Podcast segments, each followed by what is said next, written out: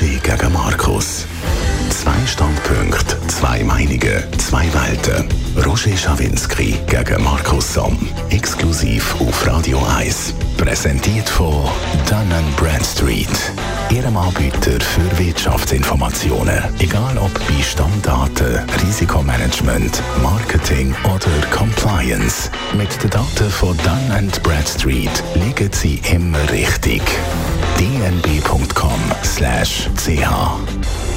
Rosa gegen Markus an dem Montag. Wir reden über das SP-Bundesratsticket. Nach 18 langen Abstimmungen hat man das endlich angebracht. Über den Gerd Wilders, ein Islamfind und Rechtsaußenpolitiker, ist Wahlsieger in Holland. Was bedeutet das für Europa? Das Geiselabkommen jetzt am vierten Tag wird das so weitergehen, was kommt nachher? Und künstliche Intelligenz, Versprechen und Treue gleichzeitig, wie kann man sich bestmöglich vor den Gefahren schützen? Also es gibt also, Markus, einen Bundesrat Pult oder ein Bundesrat Jans und der Daniel Jos ist total chancenlos. Das hast du für einmal recht gehabt, hast in dieser Sendung das ist aber nett, gesagt. Das ist aber nett, ja. ja. Vor allem, weil du als ehemaliger Linke weißt, wie die Genossen untereinander kutschieren, oder? Hast du selber erfahren wahrscheinlich? Nein, nein, die neue, die neue SP, die der Juso SP ist, so, so gut kenne ich die nicht. Aber äh, ja, es stimmt, sie sind unerbittlich. Wenn, wenn du nicht auf Parteilinie bist, dann wirst du abgestraft. Also Christina Neuhaus, äh, Inlandredaktorin von der NZZ, hat geschrieben, je Kami, nur Josic nie. Oder? Ja, ja, gut, das ist ja auch gegen den Nordmann gegangen, muss man auch sehen. Also Nordmann hat auch wenig Chancen gehabt, Nevi Alemann obwohl die SP ja immer gesagt hat, Frauen sind so wahnsinnig wichtig, denn die eigenen Frauen, das ist ja auch interessant, die sind ja Mehrheit eigentlich. Die Fraktion haben jetzt Evi Allemann auch nicht wollen, sondern haben auch politisch entschieden, wie das eigentlich normal sollte sein. Und was in vielen Kommentaren rauskommt, Mittelmäßigkeit ist Programm. Es werden klare Parteileute, die von der Partei können gesteuert werden, im Bundesrat reingebracht. Und wenn jemand äh, ein bisschen da rausragt und vielleicht eben nicht so gut kontrollierbar ist, hat dann keine Chance. Also ich glaube, das Letzte ist vor allem wichtig. Oder? Ich würde jetzt nicht sagen, dass ein Jans oder ein Bult völlig unfähig sind und inkompetent. Das ist nicht der Punkt. Aber der Punkt ist ganz klar. Die USO, die dominieren die Partei. Sie haben das Co-Präsidium der SP, sie haben das Co-Präsidium von der Fraktion. Sie haben alle Schaltstellen von der Macht jetzt langsam im Griff. Und es ist eigentlich nur logisch, dass sie jetzt auch einen Bundesrat wollen. Und das soll der Jon Pult werden, weil sie natürlich darauf spekulieren, dass der Beat Jans Mühe wird haben in der Bundesversammlung. Einerseits haben ja die Bauern ein bisschen gesagt, sie wollen nicht, wobei da muss man schauen, ob das ernst ist. Und das Zweite ist, das ist natürlich ein dirty secret in Bern, aber Basler haben es einfach schwer in Bern. Das fängt schon mit dem Dialekt an und wenn man da einen Bündner hört reden und einen Basler hört reden, dann haben die meisten Leute eigentlich schon fast entschieden. Also reden wir doch noch ein bisschen über Daniel Josic. Er ist der bestgewählte eigentlich in der Schweiz und ist immer äh, im ersten Wahlgang gewählt worden, ein Ständerat im grössten Kanton. Laut Umfragen bei der Bevölkerung ist ganz klar an der Spitze in der SP-Fraktion keine Chance, letzter Platz. Nicht einmal alle von der Zürcher SP haben ihm die Stimme gegeben. Äh, was ist sein Hauptfehler? Weil, er, weil alle die gewusst haben, wenn er aufs Ticket kommt, wird er gewählt. Ich glaube, der Hauptfehler ist einfach, dass er eine starke Persönlichkeit ist. Er ist erwachsen, er hat eine eigene Meinung. Er hat ein paar Mal in der Partei, auch in der ganzen Geschichte, jetzt immer wieder bewiesen, dass er ab und zu eigenständig ist. Einmal war er sehr links gewesen, durchaus, aber dann ist er eben auch durchaus sozialliberal gewesen. Und das passt der jetzigen Juso-Führung nicht. Der ist zu wenig berechenbar. Das ganze Theater, das letztes Jahr passiert ist mit dem Frauenticket und so weiter, wo man ihm nachher vorgeworfen hat, er sei schaurig illoyal gewesen. Ja, ja, aber das ist ein Vorwand. Die jetzige Fraktion will nicht mehr solche Leute wie Daniel Josic. Eben, aber er, der Daniel Josic, hat ja sehr viel Sukkurs bekommen von den Bürgerlichen. Das ist eigentlich das, was man ihm wahrscheinlich bei der SP zum Vorwurf gemacht hat. Ja, ich weiß jetzt nicht einmal, das ist ja erst in den letzten Jahren so ein bisschen passiert. Da muss schon sehen, also SVP zum Beispiel ist nicht Fan von Josic. Also das muss man ganz klar sehen. Christoph Blocher hat zum Beispiel, und der ist immer noch recht wichtig in der SVP, ist jetzt nicht gerade ein Fan von Daniel Josic. Ich glaube wirklich, es ist mehr seit, das ist seit mehreren Jahren so. Er gehört zu dem sozialliberalen Flügel, den es ja fast nicht mehr gibt. Das sind ja noch ein paar kleine Federli. Er ist der letzte Mohikaner. Und das will man nicht. Man will die Art von pragmatischem Sozialdemokratismus à la Elmar Ledergerber, eben à la Daniel Josic, den wir gut kennt haben in Zürich. Das will man nicht mehr. Das ist nicht mehr angesagt. Jetzt ist es eigentlich eine Woke-Linke. Das ist die Usos sind ja eigentlich Woke. Die haben das sehr gut im Wahlkampf verborgen. Die Grünen haben haben einfach müssen den Preis zahlen. Aber letztlich ist er äh, wie ein Dinosaurier. Also, jetzt müssen wir noch rasch über unsere Demokratie reden. Den meisten Ländern in der Demokratie wählt Volk Regierung. Das ist bei uns nicht der Fall. Bei uns ist es ja das Parlament. Und jetzt weiss man, es ist nicht das Parlament, sondern es sind die einzelnen Fraktionen. Also die 49 Leute von der SP-Fraktion äh, nach ihren eigenen taktischen Erwägungen, die bestimmen, wer in die Regierung hineinkommt. Und das in dem Land, wo man sagt, wir sind viel besser als die anderen, weil wir sind direkt demokratisch. Das ist ziemlich indirekt. Ja gut, aber das Erste, was du gesagt hast, stimmt natürlich nicht. Also jetzt natürlich in Deutschland äh, wird natürlich auch nicht äh, die Regierung vom Volk gewählt. Und äh, übrigens in England auch nicht, sondern du wählst immer das Parlament und nachher haben die eine Mehrheit und dann vielleicht die Regierung bilden. Wir reden ja nachher noch über Holland. Dort ist zum Beispiel jetzt auch klar oder unklar, wer wird jetzt Regierungschef. Ja, aber dort, also, also in Deutschland, weil äh, eben eine Partei vorne ist und eine Koalition kann nicht bilden. Unbedingt. Dann, nicht unbedingt. Dann, äh, ja, bei der Regel äh, heisst das, wenn man Wahlsieger ist, äh, dann, und es hat immer Spitzenkandidaten, die dort sind, Bundeskanzlerkandidaten, äh, äh die dann gegeneinander auch antreten. Bei uns ist das ganz anders. Und jetzt ist es noch, nur noch in den Fraktionen. Früher hat es ja mal das gegeben, dass es eben noch wilde Kandidaturen gegeben. Es wird immer wieder genannt, jetzt in letzter Zeit, jetzt vor allem im Zusammenhang jetzt mit dem, was passiert ist, äh, der Otto Stich oder dann der Willy Ritscher, grosse Bundesrätin geworden. Aber das Ganze ist ja verhindert worden, vor allem von der SVP. Nach dem Fall Wittmann Schlumpf hat man gesagt, wenn ein Wilder von uns gewählt wird, wird er automatisch aus der Partei ausgeschlossen. Das heisst, sie können nicht äh, umgekehrt, wenn die anderen jemanden aufstellen, einen Wilden wählen. Gut, man muss aufpassen, historisch ist es so, dass natürlich die SP angefangen hat mit dem. Oder die SP hat ein müssen erleben, dass jemand gewählt worden ist, wo sie nicht wollen. Und am extremsten ist natürlich beim Francis Matte wo sie wirklich gezwungen haben, dass er nicht annimmt. Das ist sehr ähnlich wie das, was die SVP gemacht hat. Der Unterschied bei der SVP ist, jetzt ist sie den Statuten, das finde ich ein Unsinn, das geht gar nicht. Ist eigentlich faktisch gegen die Verfassung, weil du damit im Prinzip das Parlament fast ein bisschen erpresst. Steht jetzt, in Artikel 161 genau. der Bundesverfassung, die Mitglieder der Bundesversammlung stimmen ohne Weisungen und die gibt es jetzt natürlich, die Weisung. Genau, und jetzt muss man schauen, die SP hat natürlich jetzt das brutal ausgenutzt. Die wissen ganz genau, dass sich keine andere Partei jetzt getraut, einen wilden Kandidat zu unterstützen, wegen dieser Vorgeschichte, aber auch, weil keine keine Partei ist richtig gut und stark, oder? Also die FDP müssen wir nicht diskutieren. Die SVP hat ein Trauma, die will nie mehr als wilder Kandidat äh, unterstützen in den nächsten 400 Jahren. Dann haben wir die Mitte, die eigentlich jetzt 300 Mal gesagt hat, dass sie nicht irgendjemand angreifen Also es ist völlig klar, dass die SP jetzt die Gelegenheit genutzt hat und gesagt hat, wir diktieren der Bundesversammlung jetzt die Leute, die wir wollen. Und eben, ein Josic, das haben wir gar noch nicht erwähnt, ein Josic hätte in der Bundesversammlung ziemlich sicher eine Mehrheit gehabt, relativ schnell, weil die Bürgerlichen ihn schätzen und zwar nicht aus inhaltlichen Gründen, es geht nämlich auch ein bisschen um den Umgang. Der Daniel Josic ist jemand, wo man damit reden kann und das ist in der Schweiz eine ganz wichtige Eigenschaft. Du hast jetzt geschrieben in deinem Memo heute, er sei massakriert worden, also von den schärfsten Vokabeln schreckst du da nicht so. Und jetzt ist aber weiterhin äh, in der SP und glaube sogar in der Führung, ist Vizepräsident etc. Wie soll das gehen, nachdem er so vorgeführt worden ist, vor den Augen vom ganzen Volk, so abgelehnt worden ist, trotz all dem, was er eben angeboten hat. Eben, man hat immer hingewiesen, das ist der Fehler gewesen bei der letzten Bundesratswahl, aber es geht natürlich viel, viel tiefer. Da bin ich also absolut deiner Meinung. Was soll jetzt der Daniel Josic machen, deiner Meinung nach? Also ich finde, er sollte austreten eigentlich. Er sollte das Gleiche machen, wie der Mario Ferio auch gemacht hat im Kanton Zürich. Die Juso, die sind unduldsam und deshalb finde ich, Daniel Josic muss sich das nicht gefallen lassen, dass er Gott ja, Deckel drei Stimmen bekommt im ersten Wahlgang, oder? Das ist ja der entscheidende gewesen. Da siehst drei Leute haben den unterstützt von 49. Ich meine, das ist ja Wahnsinn. Also gut, ich glaube, das ist natürlich schwieriger. Er ist jetzt äh, im Ständerat, vertritt den Kanton Zürich dort, aber vertritt auch die SP. Äh, ist im Moment, glaube ich, nicht erreichbar. Du hast ihn versucht zu erreichen, ich habe ihn versucht zu erreichen. Ich glaube, er geht da jetzt wirklich durch eine relativ heftige Zeit durch. Natürlich ist es ganz unter dem Aspekt dass die SP die Wahlen gut abgeschnitten hat und die Juso-Spitze Ex-Juso-Spitze, die schreiben sich das natürlich auf die eigene Fahne. Dabei haben sie eigentlich in erster Linie von den kränkelnden Grünen profitiert. Äh, das, was die Grünen verloren haben, sie dann auch können gewinnen. Ist nicht so wahnsinnige Eigenleistung. Aber jetzt haben wir die beiden Herren, Pult und Jans. Muss ich vielleicht gleich noch etwas dazu sagen.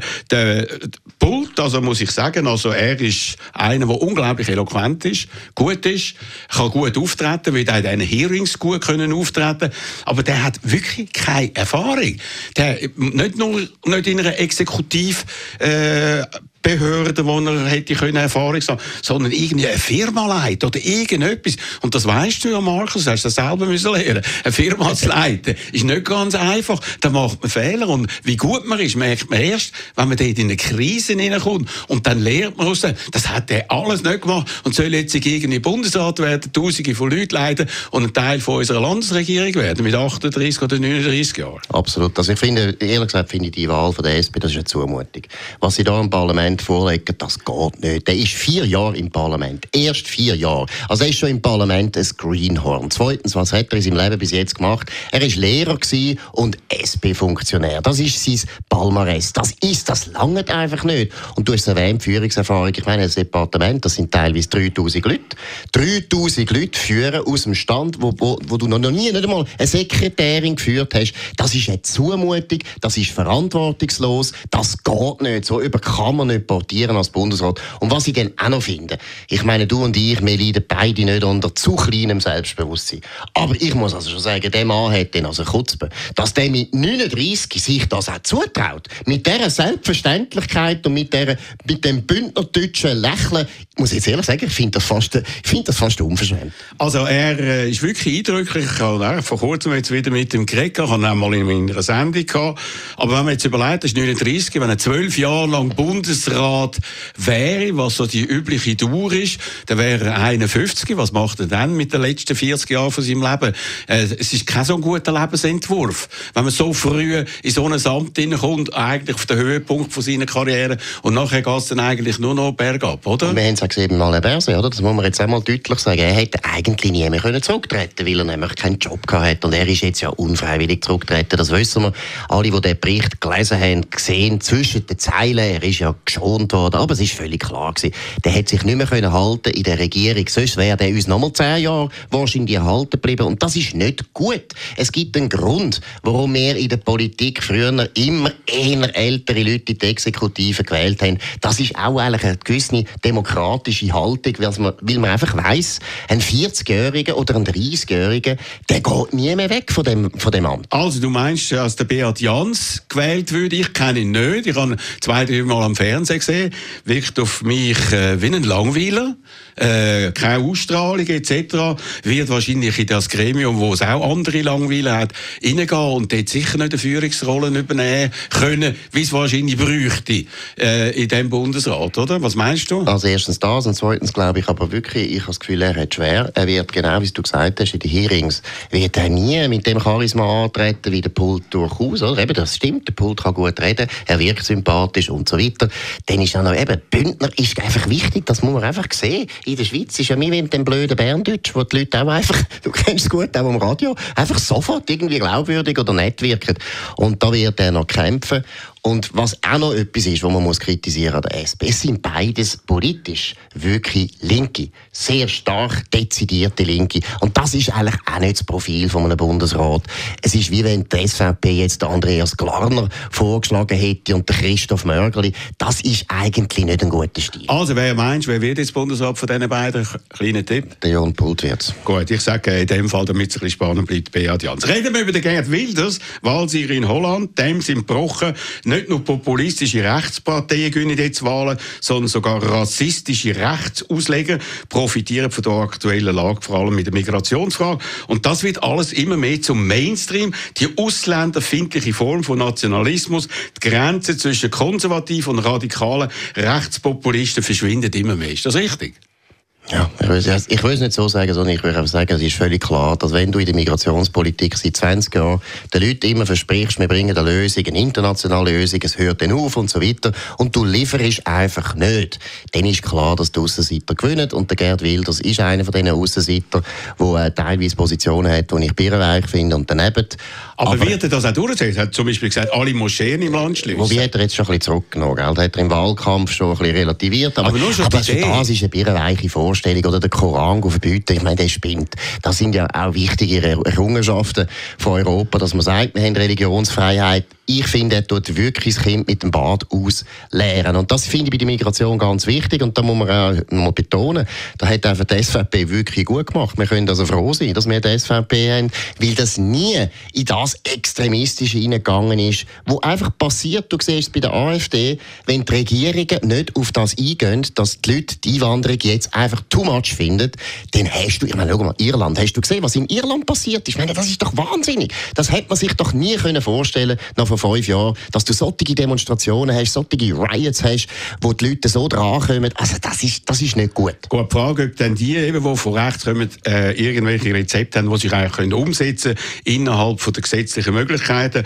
Aber es gibt einen Trend in Europa, der Slowakei, ebenfalls rechtsrutsch, AfD in Deutschland, äh, mit einem sehr starken Nazi-Flügel, jetzt bei 22 Prozent in der Umfrage, mehr als SPD oder die Grünen. Und in Ungarn haben wir ja mit dem Orban und seiner illiberalen liberalen Demokratie und seiner Putin-Freundschaft äh, haben wir schon als Vorbild. Er wollte ja jetzt auch die EU irgendwie unter Obsi bringen und mit äh, dieser Einstimmigkeitsregel hat er natürlich viele Chancen und wollte auch kein Geld mehr geben für die Ukraine. Und man hat einen riesigen Fan in der Schweiz. Wie heißt der? Weiß nicht, wie der Mensch. Also. Du bist auch im Vortrag Ja, ist interessant. Von Roger Köppel ist die ganze SVP-Prominenz Ja, also vier, vier Leute sind Ja, also Christoph Loch, also die, die zählen. Ja, Christoph also, Locher, Uli Moore und Andreas Glarner. Franz Grütter ist auch noch gewesen. Ah, gut. Also, Aber das sind also fünf SVPler und das ist okay. Und, und, zweitens ist das immerhin ein Ministerpräsident von einem EU-Land. Da finde ich es an sich gut, dass auch, und ich meine, er ist ja vorher in Bern noch vom Bundesrat empfangen worden, das ist also schon wichtig. Ich meine, das ist ein normaler Ministerpräsident Präsident von einem EU-Land. Entschuldigung. Aber man hat den gefeiert. Er ist der Held von Roger Köppel. Und auch Christoph Blocher hat sich über den total positiv ausgedrückt. Und der sagt ja selber, ich mache illiberale Demokratie. Das Gegenteil, wo wir in der Schweiz wollen. Und sie sagen, wir sind die Volkspartei. Und wir haben direkte Demokratie. All das, was der Orban abschaffen will. Und da kommt bei mir schon der Verdacht, dass sie sagen, wenn wir es könnten machen wie der Orban, würden wir es auch machen. Ja gut, nein, also das weißt ja du selber, dass das nicht der Fall ist. Du kennst die Leute alle gut. Die direkte Demokratie ist so ein geniales System genau für die Aussenseiter. Und die SVP selber ist eine Partei zwischen Aussenseiter und Establishment und hat ja genau von dem profitiert. Und alles das, was wir ja jetzt erleben in Europa, ist in der Schweiz vor 20 Jahren schon passiert. Migration ist bei uns seit den 90er Jahren immer auf der Agenda, dank der direkten Demokratie. Und deshalb finde ich, man kann unser Land in dem Sinn auch nicht gross vergleichen. Und ich muss jetzt auch ehrlich sagen, ich kann nicht Ungarisch, ich kann das Zeug nicht lesen, aber ich kann es fast nicht beurteilen. Aber hast ich weiss, äh, illiberal in dem... Worden, das, was er gesagt hat, finde ich, die Hälfte ist völlig richtig gewesen, was er gesagt hat. Und das andere ist für meinen Geschmack viel zu anti-amerikanisch gewesen. Das habe ich nicht gern. Das, das finde ich, ist auch völlig auf dem Holzweg. Er ist so wirklich, das habe ich interessant gefunden, als Mitteleuropa. Du hast gemerkt, KUK. Das ist der ganze alte Frust von den Mitteleuropäern. Da gehören die Deutschen und die Österreicher, aber eben auch die Ungarn dazu. Wir haben den Ersten Weltkrieg verloren, wir haben den Zweiten verloren und immer hat der Westen gewonnen. Und der Westen heisst Angelsachsen. Und die Angelsachsen haben es nicht gern. Das finde ich beim Orban total irritierend. Er hat praktisch die ganze Volk-Bewegung, hat das Gefühl gehabt, das ist nur von Amerika dabei. Die grüne Bewegung zum Beispiel kommt aus Deutschland. Das ist Unsinn, das ist falsch. Aber er hat andere Sachen gesagt, die richtig sind. Zu der Migration hat er richtige Sachen gesagt. Also ja, er gesagt hat, für uns ist das ein grosses Risiko. Und ich glaube, das ist doch jetzt auch der Punkt. Du hast vorher Wilders angesprochen.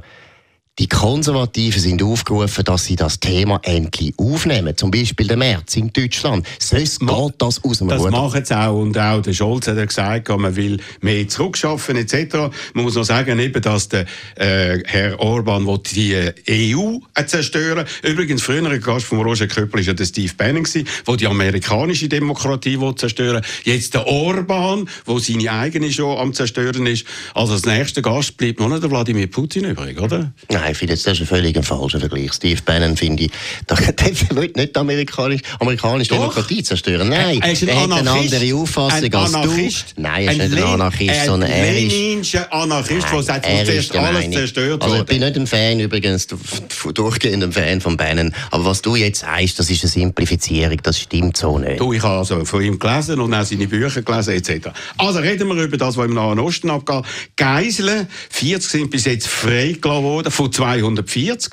Für Israel ist das die letzten drei Tage eine Art Therapie nach dem Schock vom 7. Oktober, vom Massaker von der Hamas, wo die eigene Bevölkerung von der Regierung und vom Militär nicht hat können geschützt werden. Jetzt wird man alles tun, um die Geiseln wieder zurückzuholen. Kleinkinder, alte Frauen vor allem, sind äh, zurückgekommen worden und die viertägige Waffenruhe wird wohl verlängert um ein paar Tage. Jeden Tag sollen nochmal zehn Geiseln kommen. Die Hamas nützt das auf eine zynische Art und Weise aus. Aber es zeigt sich meiner Meinung nach, dass die israelische Regierung recht hat. Nur wenn man militärischen Druck macht auf die Hamas, gibt es überhaupt eine Möglichkeit, dass Geiseln zurückkommen. Als erstes stimmt das und zweitens zeigt es, dass Hamas total in der Defensive ist. Ich meine, die haben jetzt offensichtlich den Waffenstillstand braucht, es wären die gerade vor dem Ende gewesen. Und das muss man einfach allen diesen Idioten erzählen, die die ganze Zeit Ceasefire gefordert haben und immer so naiv tun und das Gefühl haben, ja, die Israelis tun da übertrieben. Ich bin der Meinung, es ist richtig, ich würde jetzt die Geiseln auch so viel wie möglich rausholen. Hey, schaut die Bilder an, bitte schaut alle die Bilder an, was für Leute da entführt worden sind von diesen brutalen menschenverachtenden Terroristen. Vierjährige Kinder werden entführt als Geiseln. Was sind das für Menschen, die so etwas machen? Gott die Leute, die hier demonstrieren. Für solche Leute ich weiß nicht mehr, der kannst du nicht mehr helfen, das ist unglaublich. Und von dem her finde ich es jetzt auch gut, dass man eben mal sieht, was für Geiseln die eigentlich genommen haben. Das sind nicht Soldaten, die sie genommen haben, sondern vierjährige Kinder und 80-jährige Frauen. Das ist eine grusige Bande. Und sobald die Geiseln zurück sind, ich würde jetzt als Israel alle holen, so viel wie möglich, will nochmal eine Waffenpause machen, ja. weil Israel ist so überlegen, nachher hacken sie die ab und die müssen weg. Hamas muss weg. Also es sind immerhin noch 200 äh, dort, also äh, würde, wenn 10 Tag würden kommen äh, würde es 20 Tage gehen. Das glaube ich nicht, dass das äh, sinnvoll ist und auch gemacht wird. Äh, man wird das wahrscheinlich um fünf Tage verlängern. Und ich meine, der Druck von der internationalen Öffentlichkeit, eben, dass der Krieg beendet wird, wird steigen, weil wir haben ja alle genug von Krieg, wir wollen Frieden haben. Aber bei Israel geht es natürlich um eine Frage vom Überleben vom Staat. Die können nicht sagen, ja, aus humanitären Gründen hören wir jetzt auf mit dem Krieg. Sie sagen, Hamas, so wie es du beschrieben hast, muss zerstört werden. Die Amerikaner sagen das im Prinzip auch. Aber sie sagen, ja, müssen natürlich äh, auch die Zivilbevölkerung in Gaza muss mehr geschützt werden und versorgt werden. Das passiert jetzt und soll auch passieren. Und die Frage ist, wann kippt der Biden oder äh, hat gestern immer noch gesagt, das Ziel von Israel kann man es zerstören. Äh, hinter dem steht er, wer versteht das? Man kann nicht so eine Organisation wie IS oder Al-Qaida direkt an der Grenze haben. Das kann kein Staat zulassen. Aber wie das politisch sich dann auswirkt, mittelfristig, vor allem wenn jetzt eben äh, da die Pause noch ganz lang verlängert wird, das ist eher ein bisschen kritisch anzuschauen. Ich glaube, jetzt ist wirklich grosse, der grosse Moment für, für den Joe Biden gekommen. Jetzt muss er heroisch untergehen. Nein, es ist völlig richtig, was du sagst. Wie der Demokraten hat er mittlerweile ziemlich viel Widerstand gegen die Politik. Die Politik ist richtig. Die entspricht auch der Tradition von der demokratischen Partei. Praktisch jeder demokratische Präsident ist immer pro Israel gewesen und man hat das immer unterstützt und so weiter. Und der Biden soll meiner Meinung nach untergehen halt. Denn wenn seine Partei da nicht mehr mitmacht, er muss Israel verteidigen bis zum bitteren Ende. Das finde ich völlig richtig und auch anständig. Dann würde ich sogar mal noch etwas Positives schreiben für den Joe Biden. Nein, aber was interessant ist, du merkst es auch, Roger, du merkst es vor allem, wenn New York Times liest. New York Times will, dass der Joe Biden geht. Also sie machen jetzt die ganze Zeit Druck. Sie bringen Umfragen, die ihm schaden. Sie bringen Kommentare. Ich meine, Maureen Dowd schreibt plötzlich irgendwie, er ist zu alt und so weiter. Es ist ganz klar, die Zeichen der Zeit sind wahrscheinlich so. Meine Prognose, du weißt es, meine Prognose stimmen ja immer.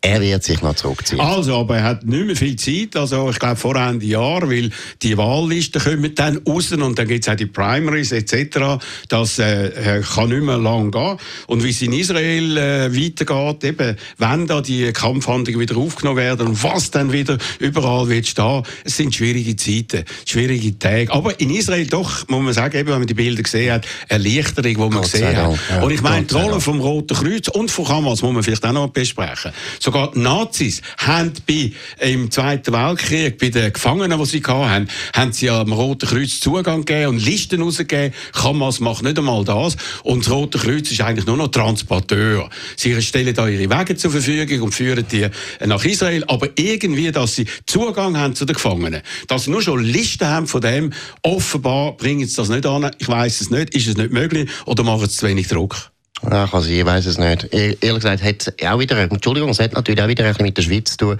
Das IKK ist immer so stark, wie stark auch die Schweiz äh, ist, wo dahinter steht. Die Schweiz hat sich jetzt da, meiner Meinung nach, auch nicht total ausgezeichnet in den Nahostkonflikten. Herr Viel zu Berse lang. hat sich zum Beispiel nie gegessen. Genau, hat viel zu lang äh, das Hamas-Verstehertum unterstützt. Das ganze Neda ist voll von Hamas-Versteher. Also, da haben wir halt nicht so eine gute Rolle gespielt. Ich wollte aber jetzt gleich noch, also ich finde, es sind Verbrecher, die Hamas, hast du alles recht, aber auch die Nazis, gell? Also meine, das IKK haben es natürlich auch nicht zugelassen bei sowjetischen Gefangenen. Also die Nazis sind natürlich, also meine, muss man gar nicht, also ich finde, müssen wir auch gar nicht ausspielen, die Nazis haben gar nichts gemacht. Aber bei den westlichen Gefangenen haben sie es Bei den gemacht. Westlichen haben sie es immer gemacht, sie sind auch totale Rassisten gewesen. Gut. Einfach Risiken erkennen. Einfach die richtigen Businesspartner auswählen. Einfach keinen Verlust mehr machen. Einfach und schnell als Unternehmen wachsen und einfach wieder mehr Zeit für die wichtigen Dinge im Leben haben. Lassen Sie Risikodaten für Ihr Business arbeiten. Daten von Dun Bradstreet. dnb.com/ch Reden wir noch zur künstlichen Intelligenz. Grosses Thema seit einem Jahr.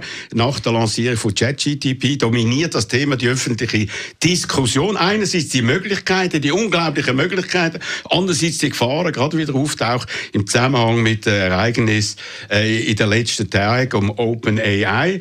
Und die Amerikaner, muss man jetzt auch wieder sagen, die haben als Erste reagiert, die haben eine Gesetzgebung gemacht, die Grenzen von AI klar definiert. Und jetzt kommt die EU mit dem sogenannten EU AI Act. Der soll Anfang äh, Dezember unterzeichnet werden, ganz ähnlich wie die Amerikaner. Und der Schweizer Bundesrat, der hat gesagt, es gibt eine Regulierung im Jahr 2025, die wird dann in Auftrag geben und kommt dann irgendwann mal. Die FINMA hat gesagt, grosses Problem, wir müssen jetzt das langsam anschauen.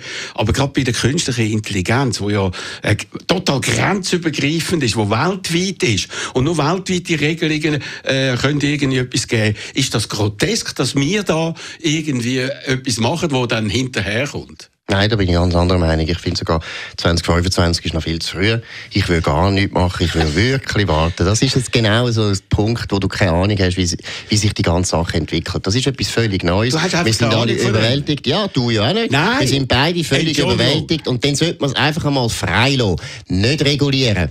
Mit Regulierungen machst du das kaputt. Wir machen uns auch kaputt, wahrscheinlich gegenüber den Chinesen und den Indern, die viel weniger Regulierung machen. Nein, lasst das alles frei. Die Schweiz soll bekannt dafür werden, dass bei uns AI überhaupt nicht reguliert wird. Null Regulierungen. So wie bei Kry- Krypto auch. Krypto haben wir auch viel besser gemacht. Übrigens auch viel besser als die Amerikaner. Die Amerikaner tun dann immer so halb regulieren und so halb Zeug machen, wo dann nicht funktioniert und eine Katastrophe ist.